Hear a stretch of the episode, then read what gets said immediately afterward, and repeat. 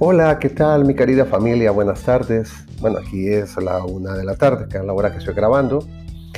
Ah, bienvenidos a Catholic Podcast. Soy José Mendoza, formador católico. Este es un espacio pues para catequistas y todo aquel que desee conocer y profundizar más en sí mismo, en su, en su fe.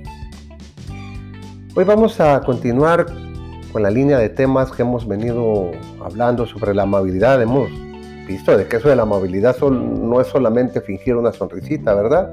O decir gracias porque sí. De repente hay muchísimo más y es lo que hemos venido explorando.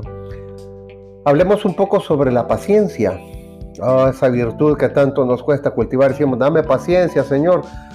Pero a veces no sabemos los medios por los cuales Dios nos las va a conceder. Y ojo, no quiere decir que sean malos, simplemente que la paciencia se ejercita, no solo se presume. Porque la verdadera caridad exige paciencia.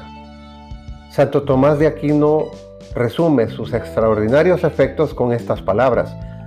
Se dice tener paciencia, o la paciencia, obra perfecta en el sufrimiento de las adversidades. Repito, se dice tener la paciencia, obra perfecta en el sufrimiento de las adversidades, de las que procede la tristeza, que la paciencia modera, la ira, que la mansedumbre calma, el odio, que la caridad destruye, y el perjuicio injusto, que la justicia prohíbe.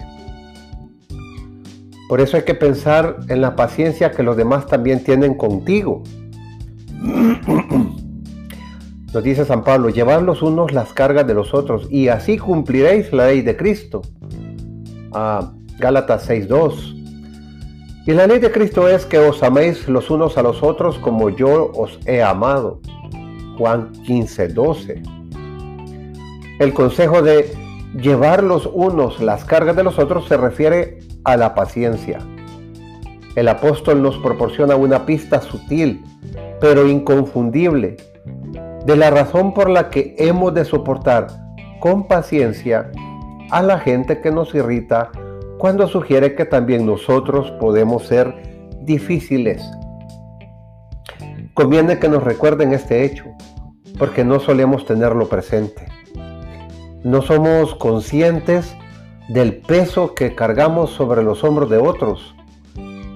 Quizá los demás no digan nada sobre lo irritante que resulta, que resulte yo, y lo llevan en silencio y con paciencia.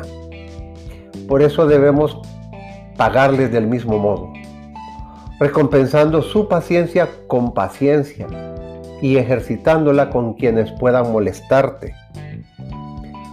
Examina tu, tu conciencia, perdón, de vez en cuando para descubrir qué hay en tu carácter en tu conducta y en tus obras que enervan a los demás. Son pocas las personas que agradan a todo el mundo en todo. Cuando hayas dado con tus defectos, haz lo que puedas por corregirlos. De ahí que también hay que llevar sobre los hombros tu parte de la cruz del mundo la segunda parte del apóstol indica la principal razón de ser de la, paciencia. Así cumpliréis la ley de Cristo. La ley de Cristo no es solamente la ley de la caridad, es también del sacrificio de uno mismo. Si alguno quiere venir detrás de mí, que se niegue a sí mismo, que tome su cruz de cada día y que me siga. Lucas 9:23.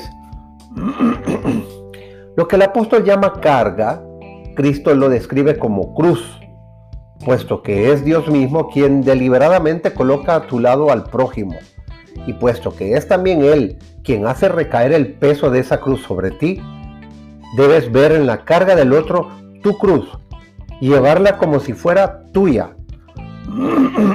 Perdón. Que el Señor sea tu ejemplo. Las cargas de los otros fueron su cruz.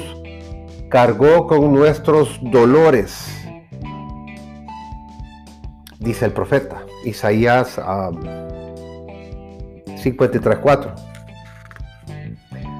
Todos somos a veces una carga para Dios. ¿Qué sería de ti si despertaras en su corazón un sentimiento de rechazo?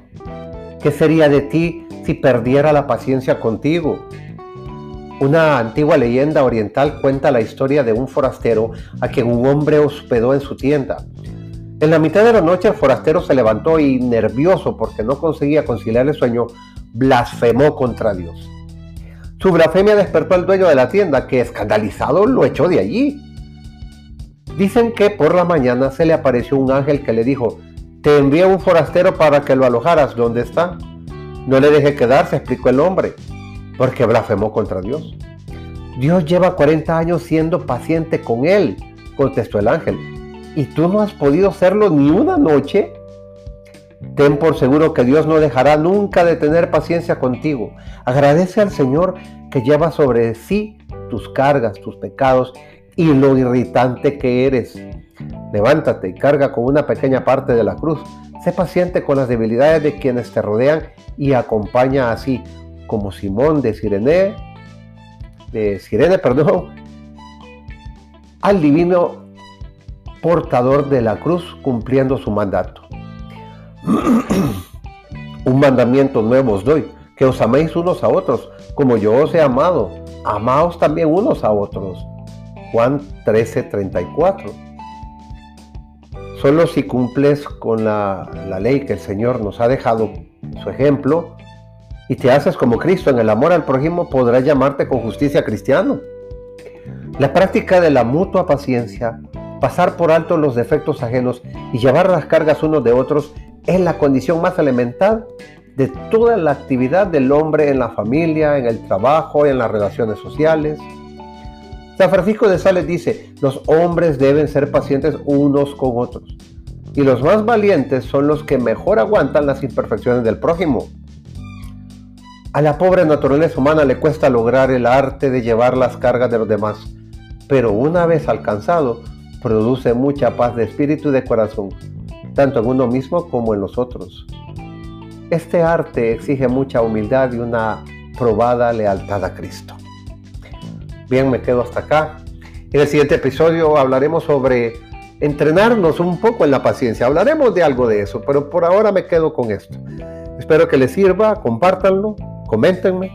Síganme en mis redes sociales, Instagram, Facebook como arroba el blog del formador católico. Les agradezco.